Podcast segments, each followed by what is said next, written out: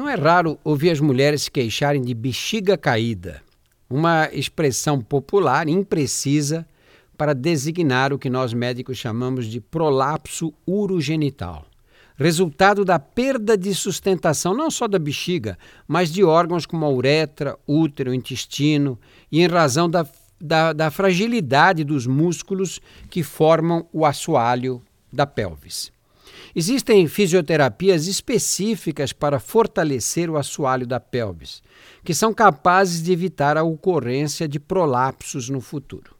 No entanto, uma vez estabelecido o prolapso, não há exercício capaz de reverter o quadro.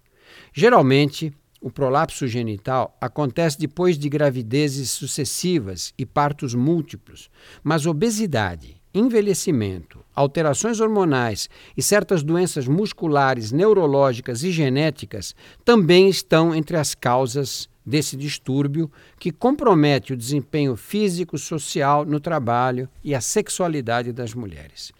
O tratamento para a bexiga caída ou prolapso urogenital é cirúrgico e visa a, recolo a recolocação dos órgãos na posição adequada e ao reforço da musculatura.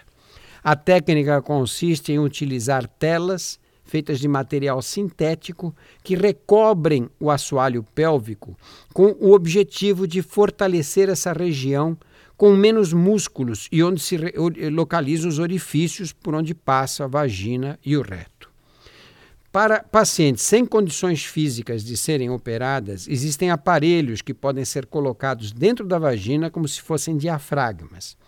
Esses dispositivos resolvem o problema temporariamente, mas sua estrutura rígida pode causar ferimentos na mucosa vaginal e aumentar o risco de infecções urinárias e genitais.